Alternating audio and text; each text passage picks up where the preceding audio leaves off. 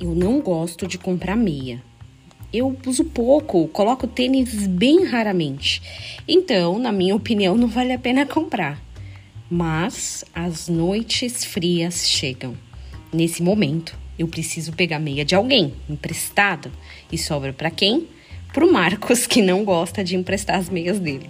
E sempre que a gente sai, passa em frente uma loja, ele sempre dá aquele toque, sabe? Aquela mensagem subliminar. Você não vai ver uma meia para você hoje? Eu sempre digo que não. Tá muito cômodo a minha vida, né? Essa história é engraçada, mas também nos faz refletir sobre essas coisas emprestadas da vida. Tem gente que não realizou algum desejo antigo que tinha lá atrás, então coloca nos filhos a expectativa de realização.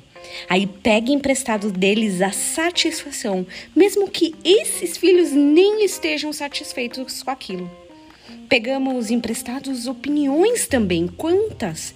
Quando não temos a nossa, ou quando estamos cansados demais para refletir, para pensar, ou simplesmente acreditamos hum, de forma bem, bem intensa em, em alguém ou determinada pessoa, a gente nem vai atrás de confirmar mas a própria Bíblia nos instrui a confirmar as informações. Pegamos emprestado o amor dos outros e às vezes nos contentamos com aquele amor pequenininho, em contra-gotas. Não estou falando só de amor de namorado, marido, mas amor de filho, de amigo. Talvez a gente tá querendo amor de gente que nem tenha para emprestar. Fora outras coisas que você pode estar tá aí imaginando de pegar emprestado.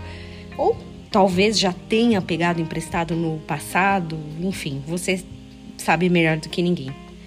Se a gente pensar no que diz o Salmo 23, nós temos a resposta dessa questão. O Senhor é meu pastor e nada me faltará. Se nada me faltará, eu não deveria ter que pedir emprestado. Mas ainda, eu não deveria me contentar em viver de empréstimos. Nele temos a suficiência. Claro, as meias é uma questão eh, totalmente a ser repensada por aqui. Eu vou atrás de meias exclusivas. Mas pense sobre isso e que você tenha um dia muito abençoado em nome de Jesus.